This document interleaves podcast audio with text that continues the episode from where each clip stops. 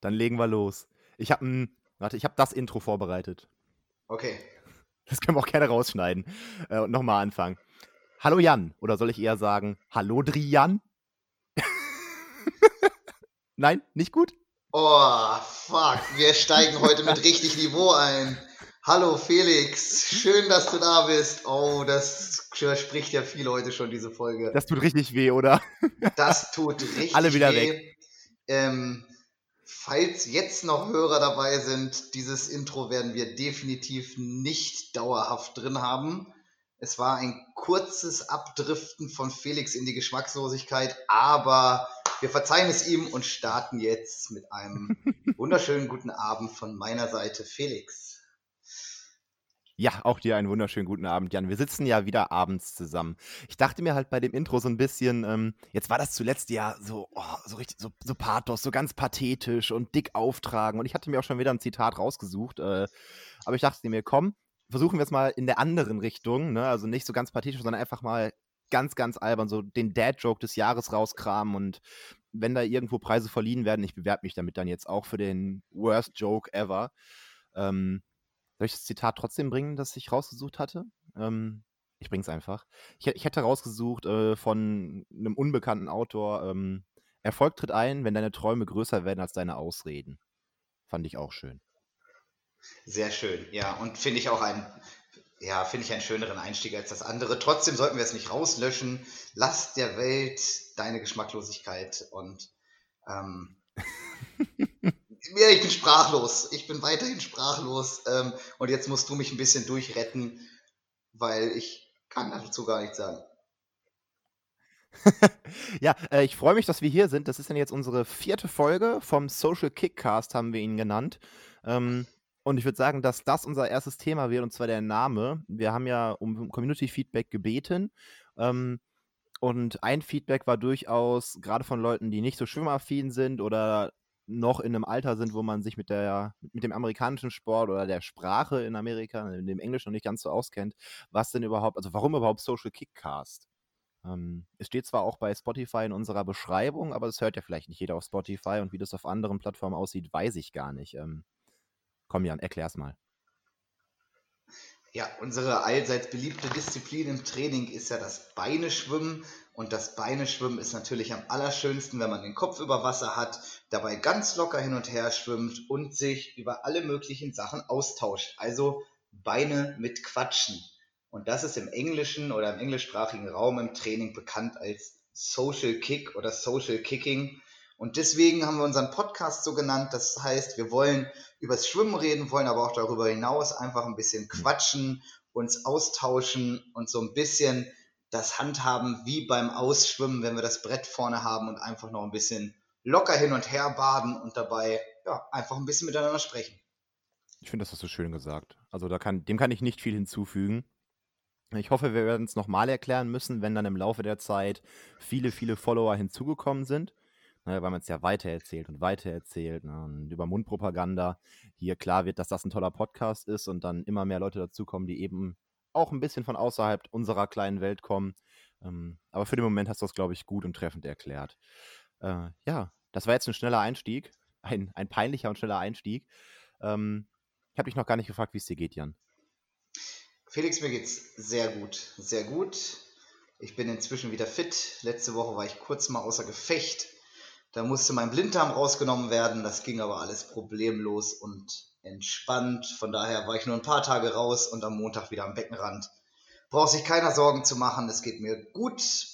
Hab alles gut überstanden und jetzt sitze ich hier schön auf der Couch. Es ist mal wieder Donnerstagabend, kurz vor 21 Uhr und freue mich, dass wir wieder zusammensitzen und uns ein bisschen austauschen können. Wahnsinn, die haben dir den Blinddarm rausgenommen und das ist jetzt noch keine Woche her, ne? Ist genau eine Woche her. Ach, echt genau eine Woche? Ja, trotzdem. Also, ich weiß nicht, ich, hatte da mal einen Schwimmkollegen, äh, ich glaube Wirling hieß er, als ihm der Blinddarm rausgenommen wurde, das war kurz vor einer DM, da ist der, ich glaube, sechs Wochen ausgefallen oder so. Und du bist jetzt wieder voll im Einsatz, oder was? Das ist halt der Unterschied. Nein, kleiner Spaß. Ähm, du Assi. Nein, Alles gut, es ist einfach alles problemlos gelaufen. Ich habe das rechtzeitig mhm. äh, bemerkt, bin sofort zum Arzt gegangen. Würde ich auch jedem raten übrigens, der so rechts unten im Bauch ein bisschen Schmerzen hat. Der hat sofort gesagt, Blinddarm. Ja, es war tatsächlich, war es aushaltbar. Der hat mich dann direkt ins Krankenhaus gebracht, dann wurde ich den Tag noch operiert und 48 Stunden später war ich schon wieder draußen, habe dann das Wochenende auf der Couch verbracht und Montag war dann alles wieder gut. Wahnsinn. Absoluter Wahnsinn. Aber da war ich auch sehr dankbar, dass du Montag wieder dabei warst. Äh, waren ja Montag bei der FOM. Ähm, hattest ja ein tolles Projekt an Land gezogen und ich hätte das wohl auch alleine getan, mich da vor die äh, Studenten der, bei der FOM zu stellen und die SG Essen vorzustellen, äh, beziehungsweise den, den Schwimmstandort Essen. Diese, dieses Wahnsinnskonstrukt aus äh, ja, OSP, BSP, SG und Heimatverein und äh, aber ich war sehr froh, dass du dabei warst. Das hat sehr geholfen. Ähm, Habe ich nämlich tatsächlich nicht dran geglaubt, als dann Donnerstagmorgen hieß, äh, ja, der Jan, der ist heute und morgen erstmal nicht beim Training. Nee, Mittwoch war das schon so, ne? Ja. Ja. Wahnsinn. Nee, aber es ist ja super, dass das so gut verlaufen ist, dass das, ja, offensichtlich ein Eingriff ist, der schon mal gemacht wurde und dann relativ routinemäßig sehr gut abgehandelt werden konnte. Ja, schön. Schön, dass du da bist. Ja. Ich kann nicht sagen, dass meine Woche so spannend war wie deine. Ja, das äh, ist aber in dem Falle auch gar nicht so schlimm, muss ich sagen, weil so ein Aufenthalt im Krankenhaus war zwar jetzt nicht schlimm, aber so geil auch nicht, dass ich hm. das jede Woche wieder brauche. Aber Felix, ich möchte deine Frage gerne zurückgeben. Wie geht es dir denn? Mir geht es heute ähm, energiegeladen müde. Ja, gute Beschreibung, oder? Also heute langer Tag mit Frühtraining heute Morgen, wobei ich sagen muss, wir fangen ja aktuell um sechs an und nicht wie lange, lange Zeit um halb sechs. Und diese halbe Stunde, die tut schon gut. Alleine, weil der Wecker dann nicht mehr mit einer vier vorne klingelt, sondern mit einer fünf vorne. Gut, da ist nicht mehr viel dann hinter. Also es ist irgendwie 5.05 Uhr gewesen heute Morgen, aber allein, dass es nicht 4.40 Uhr ist, das fühlt sich so gut an. Ähm, deswegen müde, aber auch energiegeladen, weil ich dann es tatsächlich geschafft habe, meinen Hintern heute Abend mal ins Wasser zu bewegen, ähm, mich dadurch, ich glaube, 4,2 Kilometer zu quälen. Ähm, und man da ja dann doch immer, egal wie platt man ist, mit, einem, mit einer gewissen Anspannung rauskommt. Und äh, also immer nicht, aber ich heute schon. Und deswegen fühle ich mich heute energiegeladen müde. Ähm, das ist mehr, als ich sonst sagen kann, weil zuletzt war ich nur müde. Weil, wie gesagt, meine, Wochen, meine Woche ist gerade nicht sehr spannend und das, das Sporttreiben hat sehr geholfen.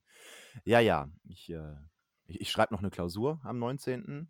Ähm, und da habe ich dann jetzt vor ein paar Tagen angefangen zu lernen und es ist halt einfach super viel Leserei und hier und da mal ein paar Fragen niederschreiben, ein paar Stichworte niederschreiben, aber jetzt nichts, wo ich sage so, yo, jetzt habe ich hier drei Stunden dran gearbeitet und äh, jetzt muss ich mich erstmal entspannen, sondern dann ist eher so, jetzt habe ich hier drei Stunden dran gearbeitet und jetzt muss ich ja, wie heute dann schwimmen gehen. Ähm, ich bin da echt nicht der Typ für. Also so lange am Stück irgendwo sitzen und lernen. Es ist so viel besser geworden, aber es ist immer noch nicht so, dass ich vor Freude jauchze, wenn ich das tun darf. Ja, ich muss wirklich sagen, ich bin im, im Laufe des Studiums da drin auch besser geworden, als ich angefangen habe, mhm. nur aus der Schulzeit raus. Die ersten zwei, drei Semester, das war echt mies. Das war echt schwer, sich hinzusetzen und zu lernen. Hinten raus mhm. ging das schon deutlich besser. Und auch da muss ich sagen, hat mir der Sport sehr viel geholfen. Ich bin ja während des Studiums auch noch regelmäßig im Wasser gewesen und habe auch echt noch viel trainiert, sowohl im Kraftraum als auch im Wasser. Ähm, das war immer eine sehr gute Ablenkung, kann ich auch jedem wirklich nur empfehlen, ob es jetzt der Schüler ist, der für eine Klausur lernt, ob es jetzt der Student ist. Sport ist etwas, wo man wirklich seinen Kopf frei kriegt und wo man einfach nochmal auf andere Gedanken kommt und so einen kleinen Reset hat, und ich halte den für echt wichtig in den mhm. Lernphasen, sodass man nicht 14 Stunden vor dem gleichen Thema sitzt und sich probiert, das auf Biegen und Brechen reinzuprügeln. Total. Obwohl, wenn du jetzt Reset sagst, äh, auch nee, du, aufs andere, du sagst, du kommst auf andere Gedanken, das ist bei mir ganz anders. Ich komme einfach auf, also ich, ich denke dann einfach mal eine Weile gar nicht gefühlt. Es ist dann eher so, okay, ich schwimme dann immer in der Regel, wenn ich kann, viel Kraul, dann ist dann, okay, anderer Gedanke und zwar drei Stück. Hand anstellen, Ellbogen anstellen, abdrücken. Diese drei Gedanken und das über zwei Stunden. Punkt. Mehr ist nicht. Und das ist so entspannend dann nach dem ganzen Gelerne. Ja, hast du recht. Warst du denn in der Schulzeit äh, ein, du warst dann eher kein fleißiger Schüler, höre ich daraus? Ah, ganz unterschiedlich. Wenn mich was interessiert hat, dann habe ich auch wirklich gelernt. Wenn mich etwas nicht interessiert hat oder ich einfach da drin nicht so gut war, dann habe ich äh, ja nicht wirklich viel gelernt, muss ich ehrlich gesagt sagen. Habe es aber immer geschafft, auf dem Maß zu lernen und die Klausuren zu schreiben, dass ich überall sauber durchkomme. Also so eine 5 gab es bei mir auf dem Zeugnis, ich glaube fast nie. Von daher hm. war das eigentlich, eigentlich bin ich überall gut durchgekommen, aber der, ja, ich würde mal sagen, der fleißigste war ich sicherlich nicht. Das gebe ich jetzt im Nachgang offen zu. ja, nein, ich auch nicht. Was waren deine Lieblingsfächer? Also was waren die Fächer, wo du dann fleißig warst, weil es dich interessiert hat? Ja, Sport natürlich. Ich hatte Sport-LK und da war ich auch wirklich hinterher, weil ich da sehr interessiert war, weil ich auch wusste, dass ich irgendwie später in diesem Bereich arbeiten möchte. Und was mir immer noch sehr mhm. gut gefallen hat, war tatsächlich Deutsch. Deutsch? Echt? Ja, ich hatte, ich hatte Deutsch-LK und das war echt cool. Also ich habe da okay. wirklich... Deutsch und? Äh, ich hatte Sport, Bio und Deutsch als LKs. In Niedersachsen gab es dreimal LK. Dann hatte ich Englisch als oh. Grundkurs schriftlich und dann hatte ich mündlich Religion. Ach krass. Ha, Religion.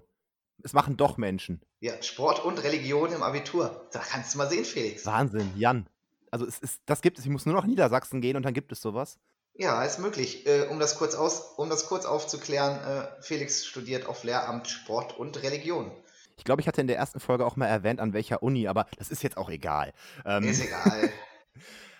Ist egal, ist egal. Äh, um kurz nochmal äh, den, den Bogen auf mich zu ziehen zu diesen Fragen. Ich war ein absolut fauler Hund in der Schule. Also wirklich eine Vollkatastrophe. Ich habe es auch geschafft, meinen Abischnitt durch Nichtlernen nochmal um, ich glaube, 0,4 oder so zu verschlechtern.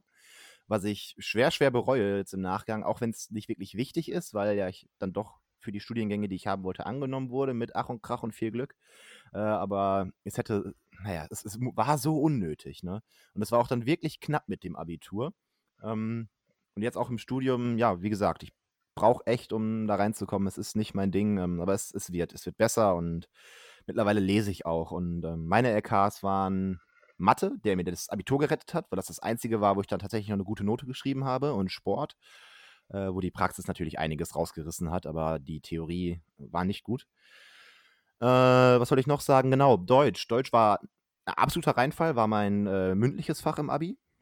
Wobei da der ganze Kurs ein Reinfall war, was aber nicht, in, also was nicht daran lag, dass der Lehrer so schlecht war. Wir waren einfach alle faul. Und wenn es dann darum geht, äh, eine Buchbesprechung zu machen im mündlichen Abi, ist das ja eigentlich eine ziemlich einfache Nummer. Vorausgesetzt, man hat das Buch gelesen. Und Iphigenia auf Tauris war dann mein Buch und äh, nee, habe ich nicht gelesen. War, ja, also wirklich das Paradebeispiel von dumm. Ähm, naja, Deutsch habe ich dann dafür jetzt, also das ganze Fach und Schreiben vor allem, gerade mit Beginn des äh, Religionsstudiums, des Theologiestudiums und ähm, aber auch mit meiner Tätigkeit bei der SG jetzt viel mehr im Social Media Bereich zu machen, für mich entdeckt. Also, dass mir das tatsächlich Spaß macht zu schreiben. So, jetzt Bogen. Wir sind weit abgeschweift. Sollen wir mal langsam in Richtung äh, unserer Themen kommen, die wir uns vorgenommen haben? Ja, sehr gerne. Wir haben uns zwei Themen vorgenommen, meine ich. Ähm, erstens hatten wir versprochen, noch das Thema Sprinttraining äh, abzuschließen. Wobei ich hier tatsächlich vielleicht einfach ein bisschen mehr auf Schnelligkeit eingehen würde. Das Thema Schnelligkeit und wie trainiert man es. Ähm, ich habe mich informiert. Ich, ich habe geschummelt, ich habe mich ein bisschen informiert, ich habe wieder ein bisschen, ein bisschen was dazu gelesen.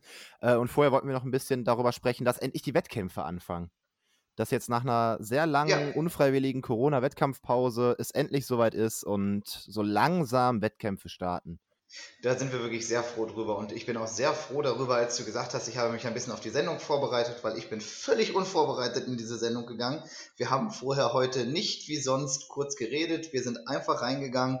Von daher ein der Satz, ich habe mich ein bisschen vorbereitet, hat in mir große Erleichterung ausgelöst.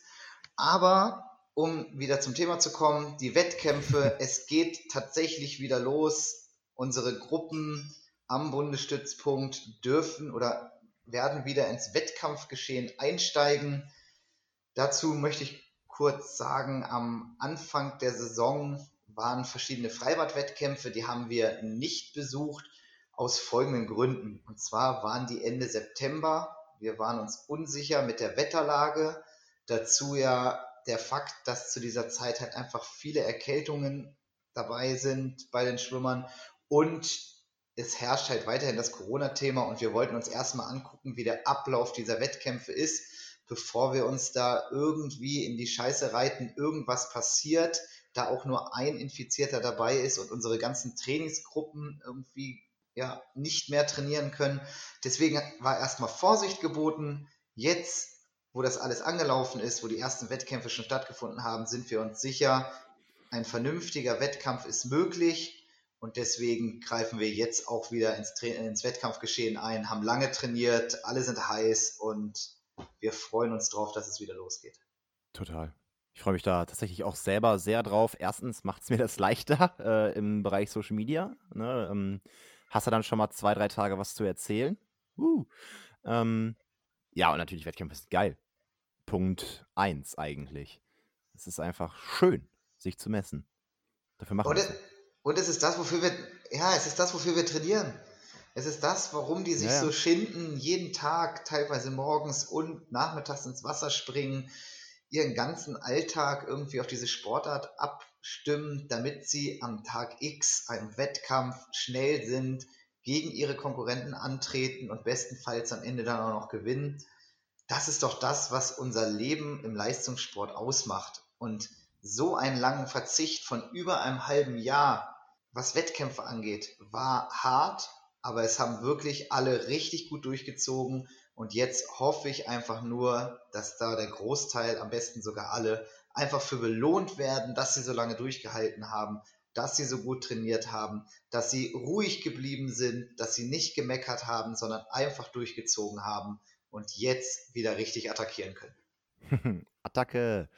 Ja, absolut, genau. Finde ich richtig groß. Ähm, es war schon ein Wettkampf für unsere, unsere ganz, ganz ja, unsere BSP-Elite-Gruppe eigentlich. Also das Beste, das Beste, was in Essen zu, zu bieten ist. Ähm, und das ist ja Teil eines Konstruktes, das der DSV erstellt hat, ne? diese, diese BSP-Wettkämpfe. Du hattest ja das Protokoll ein bisschen genauer durchgelesen, oder? Ich habe mir das Protokoll angeguckt. Ich liebe Protokolle, ich liebe Zahlen. Deswegen gucke ich da immer ganz gerne rein. Ja, es ist ja jetzt auch nicht überraschend. Ich meine, wir sind in einer erneuten olympischen Saison. Man kann sich Ende des Jahres mhm. theoretisch schon für die Olympischen Spiele wieder qualifizieren, aber es ist jetzt eigentlich an allen Standorten gerade eine wahnsinnig intensive Trainingsphase.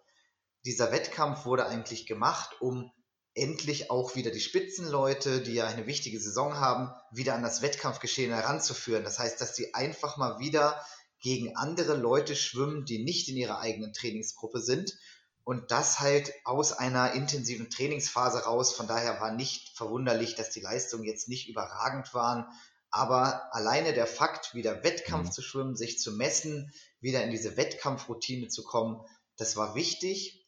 Und dementsprechend sind die Zeiten in diesem Fall auch nebensächlich. Also von daher schön, dass es wieder ja. losgegangen ist. Und die nächsten Wettkämpfe und die, die dann auch vernünftig vorbereitet sind, werden auch wieder schneller, da bin ich mir ganz sicher. Ja. Ja, ich glaube, da hast du recht. Einfach mal Routine reinkriegen, ne? Also, äh, und Routinen wieder auferwecken. Also jeder hat ja so seine Wettkampfroutinen, seine Wettkampftagesabläufe. Oh, das wäre auch ein Riesenthema eigentlich nochmal. Da könnte man auch nochmal gut drüber sprechen. Ähm, vielleicht, ich, ich würde gerne Nicole Endruschat, unsere Bundesstützpunkttrainerin, in, in einem Zitat mal zu Wort kommen lassen zu dem Thema. Da sagt sie eigentlich auch im Kern nur nochmal das, was du gerade gesagt hast. Was sagst du dazu? Oder Zitat doof? Nö, mach doch ruhig. Finde ich gut. Okay, gut. Gut, dann Nicole Endruschat. Ähm, es war gut und wichtig, nach so langer Zeit endlich mal wieder einen Wettkampf zu absolvieren. Wir haben in den letzten Monaten zwar einige Wettkampfsimulationen durchgeführt, aber letztendlich ist das doch nicht zu 100% vergleichbar. Der Zeitpunkt des Wettkampfs mitten in einer harten Trainingsphase, wie du gerade gesagt hast, Jan, war zwar nicht optimal, sodass die geschwommenen Zeiten nicht in allen Fällen den aktuellen Leistungsentwicklung, äh, den aktuellen Leistungsstand beziehungsweise den aktuellen Entwicklungsstand, so viel besser, das hat sie gesagt, äh, widerspiegeln. Aber es ging auch in erster Linie darum, sich wieder an Wettkampfabläufe und Belastungen zu gewöhnen.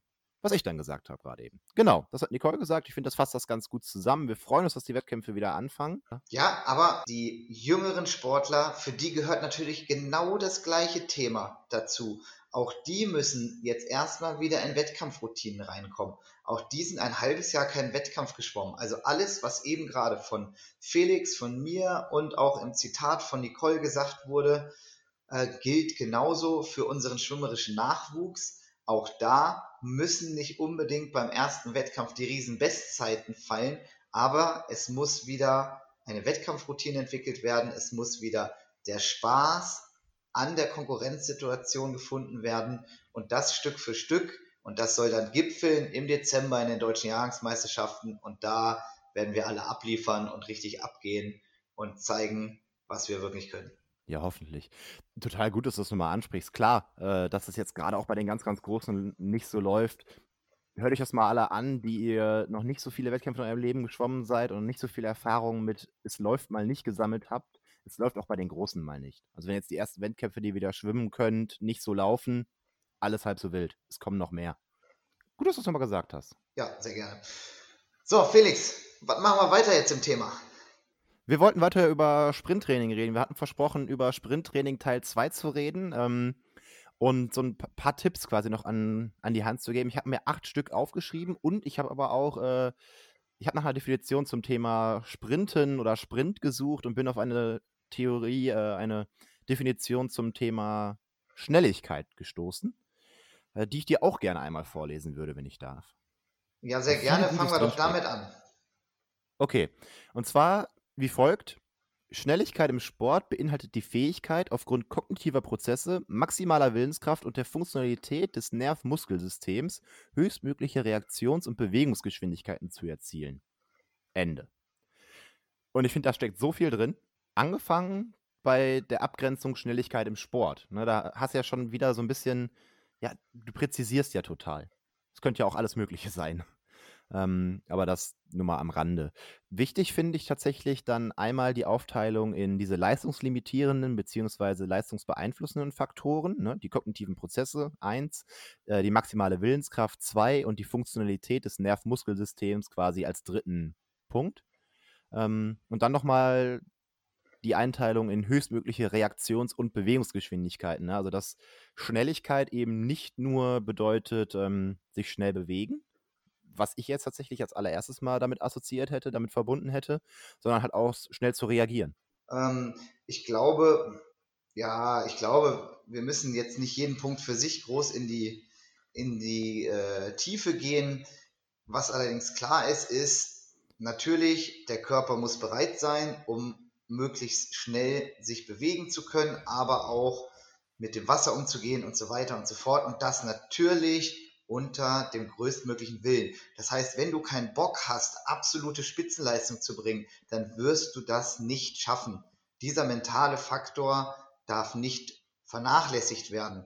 Und ansonsten, um das mal ein bisschen konkreter zu machen fürs Schwimmen, wir sind schnell über zwei Faktoren, nämlich einmal über die Frequenz, also wie viele Züge mache ich jetzt in einer Minute in etwa und über die Zuglänge. Und wenn das beides seinen optimalen ja, seine optimale Balance findet, dann sind wir auch optimal schnell. Also mhm. Frequenz und Zuglänge, wenn das zusammenspielt, dann geht's ab. Zusammen mit, boah, ich hab Bock, schnell zu schwimmen. Mhm. Um es mal ganz mhm. simpel zu sagen. Ja. Ja, aber vielleicht auch, ne, dieses, dieses Optimum, dieses optimale Zusammenspiel wird dann ja auch wieder beeinflusst von der Kraft, die du ins Wasser bringen kannst, was dann wieder beeinflusst wird vom Nerv-Muskelsystem und, und so weiter und so weiter. Aber so tief wollten wir ja gar nicht gehen, hatten wir gesagt, ne? Ähm, wobei man tatsächlich Nein, ganz gerne na, mal. Aber natürlich, natürlich hast du recht, wenn ich da mal einhaken kann. Ohne Kraft geht am Ende nichts im Bereich Schnelligkeit. Da brauchen wir uns nur mal ein äh, 50 Meter Sprintfinale oder ein 100 Meter Sprintfinale bei Weltmeisterschaften Olympia angucken. Also Olympia dann nur die 50 Kraul, alle anderen 50er gibt es ja nicht. Oder auch in der Leichtathletik ein 100 oder 200 Meter Rennen auf der Bahn. Das sind alles Maschinen, das sind alles muskuläre Typen, das sind alles auftrainierte, definierte Athleten, also nicht nur einfach nur Sportler, sondern absolute Athleten. Und das zeigt doch, dass gerade in dem Sprintbereich die Muskulatur und damit halt die Kraft, die man aufgebaut hat, enorm wichtig ist. Hm. Oh, da hatte ich heute Morgen mit Max Pilger ein Gespräch. Äh, das passt da jetzt ganz gut rein. Äh, wir haben drüber gesprochen, ähm, genau, an dieser Universität, an der ich da studiere, da hat unsere Sportfakultät auch ähm, eine sportmedizinische Abteilung und eine Kommilitonin von mir, die arbeitet da als Hilfskraft. Und ähm, die RUP, jetzt nenne ich sie halt beim Namen, äh, hat dann immer mal wieder auch regionale Fußballvereine zu Testungen da. Also ähm, der BVB ist immer mal wieder da, VfL Bochum kommt immer mal wieder vorbei, äh, Schalke 04 ist immer mal wieder da. Jetzt nicht regelmäßig, aber immer mal wieder.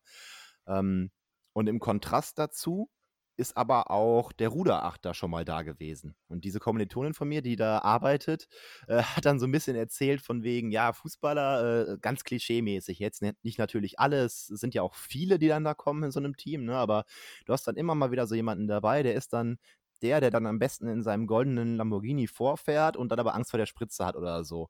Äh, dann kommt der Ruderachter oder das, was sich dafür qualifizieren möchte, Menschen, die ja ein Leben jenseits des 20er Laktats führen und die merken einfach gar nichts. Also das komplette Kontrastprogramm an Härte. Das fand ich so geil. Und hat der Max Pilger so cool gesagt, und da, da kommt dann jetzt wieder der Zirkelschluss zu dem, was du gerade gesagt hast. Ähm, ja gut, wo sollen die ihre Härte auch herhaben? Weil so unfassbar viel trainierten Fußballer jetzt nicht. Klar, die haben ein straffes Programm und gerade dann jetzt auch jetzt, wenn man sich die Bundesliga anguckt, wie viele Spiele die teilweise absolvieren, ist wirklich nicht ohne.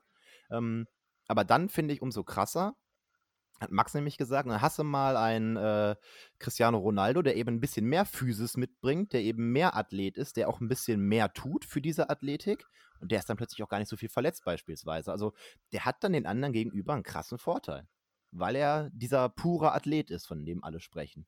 Und eben nicht nur technisch versiert oder nur ein gutes Gefühl fürs Spiel hat, sondern der ist auch dieser pure Athlet. Ähm, da hatte ich dann zum Beispiel auch einen Robert Lewandowski eingebracht, der ja wirklich eine Physis mitbringt und immer mal wieder ein Wehwehchen hat, aber nie was Ernstes, weil er da wahrscheinlich von seinem Körper ein bisschen geschützter ist als manch anderer. So, Exkurs, Punkt, Ende. Wo waren wir stehen geblieben? Schnelligkeit, Physis, Kraft, genau. Da können wir aber mal gerne eine ganze Folge drüber machen und dann auch so ein bisschen darüber, ähm, was dieses Nerv-Muskelsystem ist. Also warum nicht nur der Muskel interessant ist für Kraftentwicklung, sondern auch äh, wie das Signal am Muskel ankommt und was das vielleicht auch mit Technik zu tun haben könnte. Ähm, aber das verschieben wir auf ein nächstes Mal, würde ich behaupten. Ja, wir haben ja jetzt äh, schon einige Themen für ganze Folgen gesammelt in unseren letzten Folgen. Ich habe heute eigentlich im Vorfeld zu Felix gesagt, boah, Felix, ich bin heute in Laberlaune, aber Felix anscheinend auch. Von daher passt das heute ganz gut. Äh, ich meine, wir sind jetzt eine halbe Stunde dabei. So richtig weit sind wir noch nie mit unseren Themen gekommen. Aber das ist auch in Ordnung und wir wollen uns diese Freiheit auch lassen. Wir wollen auch ein bisschen euch an uns als Privatmenschen teilhaben. Heute habt ihr ein bisschen was aus unserer Schulzeit erfahren. So werdet ihr immer mal wieder ein bisschen mehr von uns erfahren auch. Aber jetzt wieder zum Thema Schnelligkeit. Felix, was hast du vorbereitet, außer das eine, die eine Definition? Ähm, außer das die eine wunderbare Definition. Ja, ich habe tatsächlich noch ein bisschen über hier intra- und intermuskuläre Koordinationen mir ein bisschen was aufgeschrieben, aber das könnten wir dann auch in diesen Kraftblock schmeißen. Ähm, oder auch wir könnten noch mal kurz über Erscheinungsformen von Schnelligkeit reden. Die, die sind schnell abgehakt. Ich habe drei Stück gefunden, und zwar die Reaktionsschnelligkeit, die Frequenzschnelligkeit und die Aktions- und azyklische Bewegungsschnelligkeit. Und wenn wir die noch abarbeiten, dann können wir gerne zu meinen Tipps kommen, die ich mir aufgeschrieben habe. Ähm, und ich glaube, dann haben wir es für heute. Möchtest du kurz was zu den drei Punkten sagen? Fällt dir zum Thema Reaktionsschnelligkeit was ein? Reaktionsschnelligkeit ist ja relativ schnell erklärt. Das heißt, auf ein Signal zum Beispiel möchte ich innerhalb von kürzester Zeit reagieren. Das heißt, zum Beispiel im Schwimmen, mhm. um es mal praktisch zu, zu lassen, ähm, es kommt ein Startsignal und es, irgendwann bin ich weg vom Block damit habe ich eine Reaktionszeit und damit auch eine dementsprechend Reaktionsgeschwindigkeit. Heißt beim Schwimmen, wenn wir da so im 0,6er Bereich, also 0,6 Sekunden, 0,7 Sekunden, wenn wir dann vom Block weg sind, dann haben wir eine relativ gute Reaktionsgeschwindigkeit. Wenn wir da mehr so bei 0,9 oder sogar eine 1 vorne steht, was eine riesige Katastrophe ist, äh, dann sind wir nicht mehr in so einem tollen Reaktionsbereich. Von daher, die Reaktion ist einfach nur das schnelle Reagieren auf ein Signal von extern. Ja. Ohne das vorher nachgelesen zu haben, ist das jetzt meine Definition. Ob das jetzt voll und ganz richtig ist, habe ich keine Ahnung. Äh, ich füge da gleich noch einen Punkt hinzu. Äh, vorher noch die Frage, kannst du mir erklären, was da am Block gemessen wird? Ähm, also quasi diese, diese 06, ist das von der ersten Bewegung, die gemessen wird? Also quasi vom ersten Kraftimpuls, den du in den Block setzt? Oder ist das der Moment, wenn du den Block verlässt? Das ist tatsächlich der Moment, wenn du den Block verlässt. Also es dauert nicht mal eine Sekunde vom Startsignal, bis du vom Block weg bist. Mhm. Wäre es der erste Kraftimpuls, wäre das sehr, sehr schlecht. also 0,6 Sekunden auf ein, auf ein Tonsignal, das ist zu langsam in dem Sinne. Also die sind dann schon in 0,6, 0,7 Sekunden sind die weg vom Block. Das ist echt nicht ohne, aber ich sag mal so, das ist gemessen an der Leichtathletik ist das auch okay, nur okay. Die haben natürlich ein bisschen mhm. andere Voraussetzungen, das ist mir auch bewusst. Aber wie gesagt, 0,6, 0,7 Sekunden, ein sehr guter Bereich, eine sehr gute Reaktionsgeschwindigkeit. Ja. Ja, nee, hast du recht. Äh, fällt mir jetzt gerade wieder ein, wenn man so, so Bremsstatistiken sieht. Ich habe letztens erst eine von Quarks gesehen, ähm, so nach dem Motto, hey, wenn du mit so und so viel km/h fährst und dann eine Vollbremsung machst, dann bremst du entweder vor dem Hindernis oder, also du hast so und so langen Bremsweg und dann stellen sie immer noch ein Hindernis hin, so von wegen, du fährst 30 km/h, du bremst, bremst davor, du fährst 50, fährst voll durch mit so und so viel km/h, bla bla bla. Äh, und die rechnen dann in der Regel auch mit einer Sekunde, wobei sie eine halbe Sekunde Reaktionszeit und eine halbe Sekunde für, äh, du musst erstmal mitbekommen, dass da was ist, rechnen. Und dann rechnen die ja eine Richtig. halbe Sekunde für, okay, bis du auf der Bremse stehst. Und wenn du noch vom Block weg möchtest, ist ja ein bisschen, bisschen mehr, als einfach nur auf die Bremse zu treten. Und dann, ja doch, dann passt das ja ganz gut mit 0,6. Ist eine ziemlich ordentliche Zahl. Gut, genau. Äh, ich wollte noch was hinzufügen zur Reaktionsschnelligkeit und zwar ja auf einen Reiz in kürzester Zeit zu reagieren. Und zwar kennen wir ja alle auch äh, so Reaktiv, Reaktivsprünge. Also du lässt dich irgendwo runterfallen ähm, berührst den Boden und da ist der Reiz dann eben nichts Akustisches. Der Reiz kann alles Mögliche sein. Der Reiz wäre in diesem Fall Reakt Reaktions äh, Reaktivsprung, ähm, dass du den Boden berührst. Ne, also du, du fühlst einen Reiz an den Füßen und das kann auch so ein Reiz sein. Ne? Und das wäre bei einer Wende in Teilen auch so. Ne, dass du ja bei Fuß berührt die Wand weg möchtest und nicht vorher schon treten willst. Ja, oder auf auf eine andere Sportart. Beim Tennis musst du reagieren auf einen Aufschlag mit 240 km/h und so weiter. Da hast du mehr den visuellen Reiz. Ja, Im, beim Schwimmen, beim Startsprung ja. hast du den akustischen Reiz, dann gibt es natürlich noch den taktilen Reiz, von dem du gerade gesprochen hast. Von daher ist es genau ein Reagieren auf Reize. Das passt ganz gut. Ja. Habe ich das Wort Reiz nicht auch benutzt? Ich glaube ja. Mm, du hast, ja, du hast Signal gesagt. Egal, meine ich. Wurscht jetzt, jetzt haben wir es auf jeden Fall ausgeleuchtet. Äh, Frequenzschnelligkeit hattest du vorhin schon mal ähm, erwähnt. Interessant hierbei, es geht halt nur um zyklische Bewegung. Also du wirst beim Start jetzt keine krasse Frequenz erreichen können, weil du selten zwei Starts direkt in Folge machst. Nach dem ersten Start bist du in der Regel im Wasser. Ähm, ne, deswegen, also diese Frequenzschnelligkeit geht halt nur bei zyklischen Bewegungen. Ähm, jeder Kraulzug ist äh, ein Teil eines Zykluses, bla bla bla. Und dann gibt es noch diese Art, äh, Aktions- und azyklische Bewegungsschnelligkeit. Und das wären dann äh, quasi die die Zeit, die du vom Block brauchst. Ne? Also mit welcher Geschwindigkeit du da runterkommst, diese, diese zyklischen Bewegungen, äh, diese azyklischen Bewegungen eben. Dinge, die du einmal tust und dann sind die auch vorbei. Ein Sprung, eine Wende, was auch immer. Genau. Ja, Erscheinungsform der Schnelligkeit. Auch ein schöner Haken dran. Acht Tipps habe ich vorbereitet. Jetzt geht's los. Ich bin, ich bin sehr gespannt. Und den ersten finde ich so elementar. Habe ich auch ein tolles Zitat zugefunden, beziehungsweise das kannte ich schon, ich habe es nochmal rausgesucht, damit ich es dann auch vorlesen kann, ist von Michael Jordan. Ähm, und der hat mal gesagt, du kannst deinen Wurf acht Stunden am Tag üben, aber wenn deine Technik falsch ist, dann wirst du nur gut darin, falsch zu werfen. Nimm die Grundlagen in Angriff und das Level, von dem du alles tust, ähm, ja, wird steigen. Nach dem Motto, die Bewegung muss erlernt und beherrscht sein, bevor die Schnelligkeitsbetont trainiert wird. Du kannst dein Leben lang äh, geschwindigkeitsbetont trainieren, das wird dich auch in gewisser Form weiterbringen, keine Frage. Aber wenn du dann Technik neu lernst, na, also wir sprechen jetzt nicht von Feinheiten, sondern von rudimentären Dingen, dann wird viel, was du vorher in schnell konntest, nicht mehr in schnell gehen.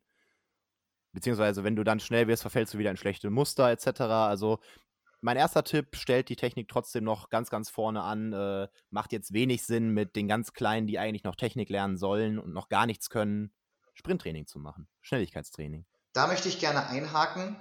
Das äh, sehe ich tatsächlich, ja, ich würde dir da vehement sogar widersprechen, weil gerade in jungen Jahren äh, der Körper wahnsinnig gut auf Schnelligkeitsreize reagiert und man sehr, sehr gut in jungen Jahren Schnelligkeitstraining machen kann.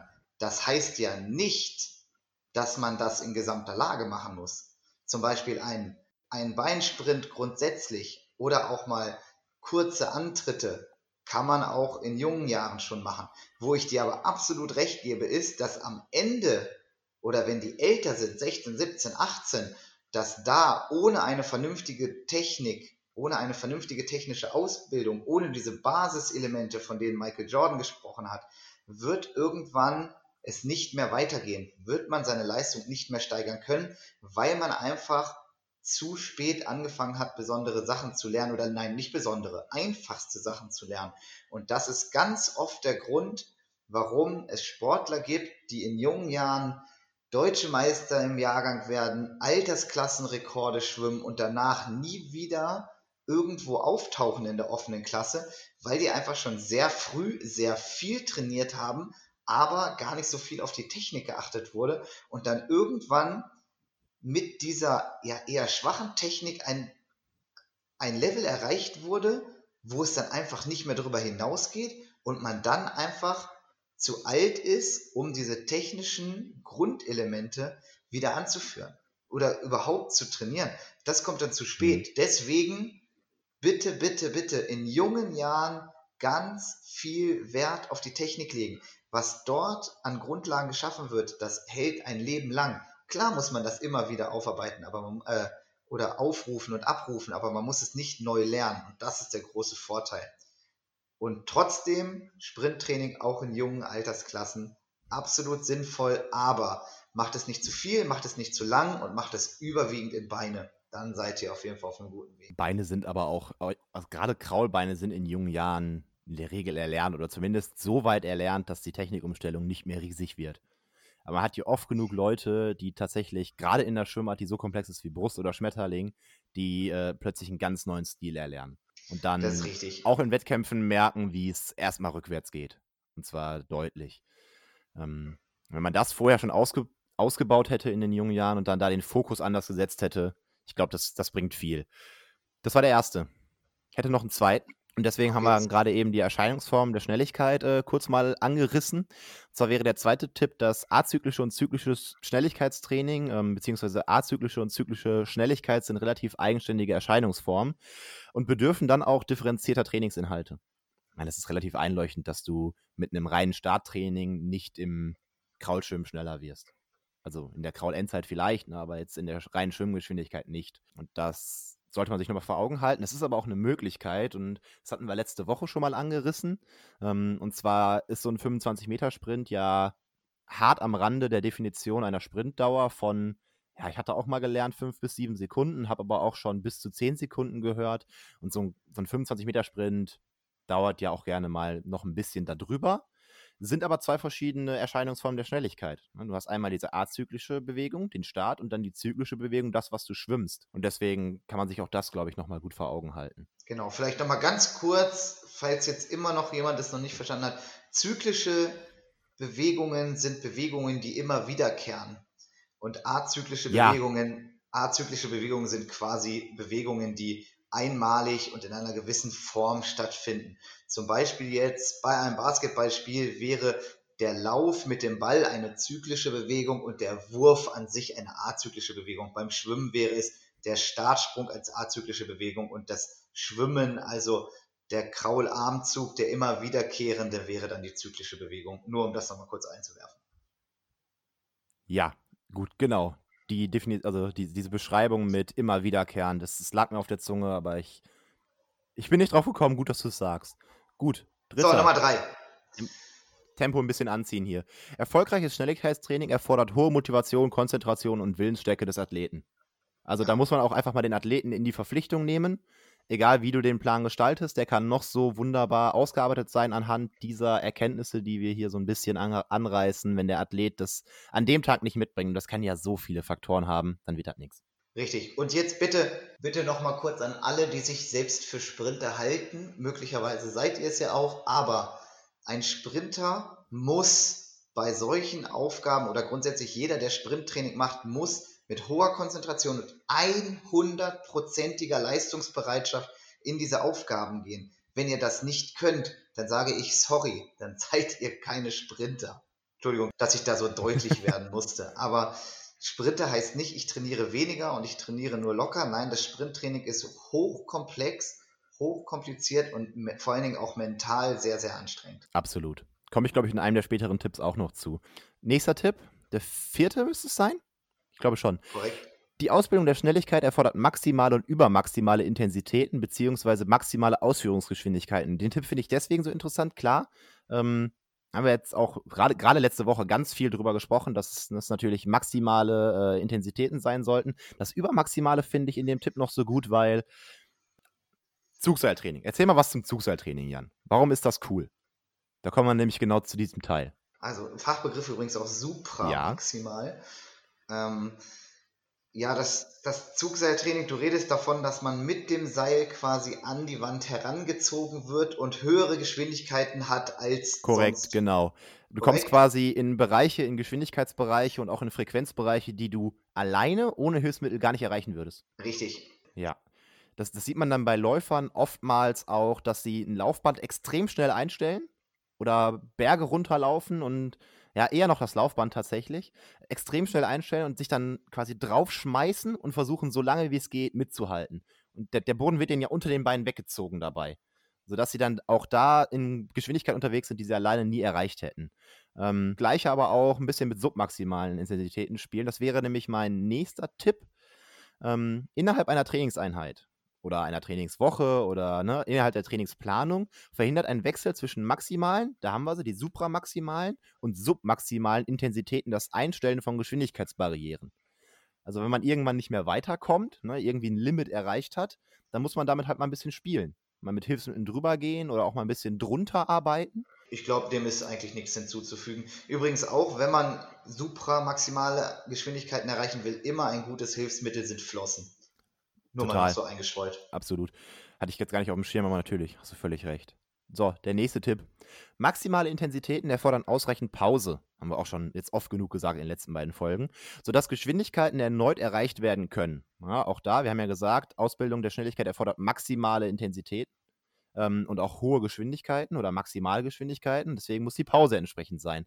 Ich habe jetzt mal als Richtwert einfach aufgeschrieben, äh, ganz grob, Richtwert ungefähr eine Minute für so einen 15-Meter-Sprint im Schwimmen. Und das natürlich jetzt nicht unendlich oft. Das heißt, wenn ich 15 Meter sprinte, dann dauert das ein bisschen weniger als 10 Sekunden.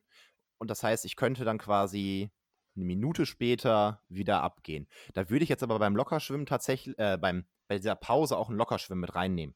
Na, also wenn ich jetzt, keine Ahnung, x mal 50 nicht zu viel schwimme, äh, Ja, jetzt ganz vielleicht klassisch. 10 mal 50 alle 1, 10 abgehen, sondern eher so 4 vielleicht, weil auch da addiert sich so eine Erschöpfung ja auch irgendwann, sodass man dann vielleicht irgendwann mal eine längere Pause braucht, aber so für wenige Sprints ungefähr eine Minute.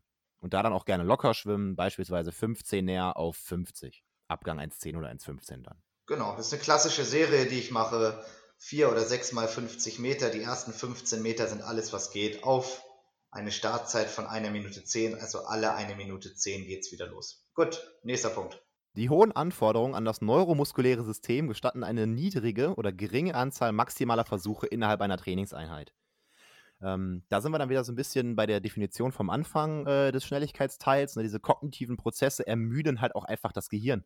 Das, Hirn ist irgendwann müde und genauso geht es in der Trainingseinheit. Mache ich zu viele Sprints, dann kann ich mich darauf irgendwann nicht mehr konzentrieren, bin nicht mehr voll dabei, mach also nicht mehr das Maximale, nicht mehr der volle Effekt.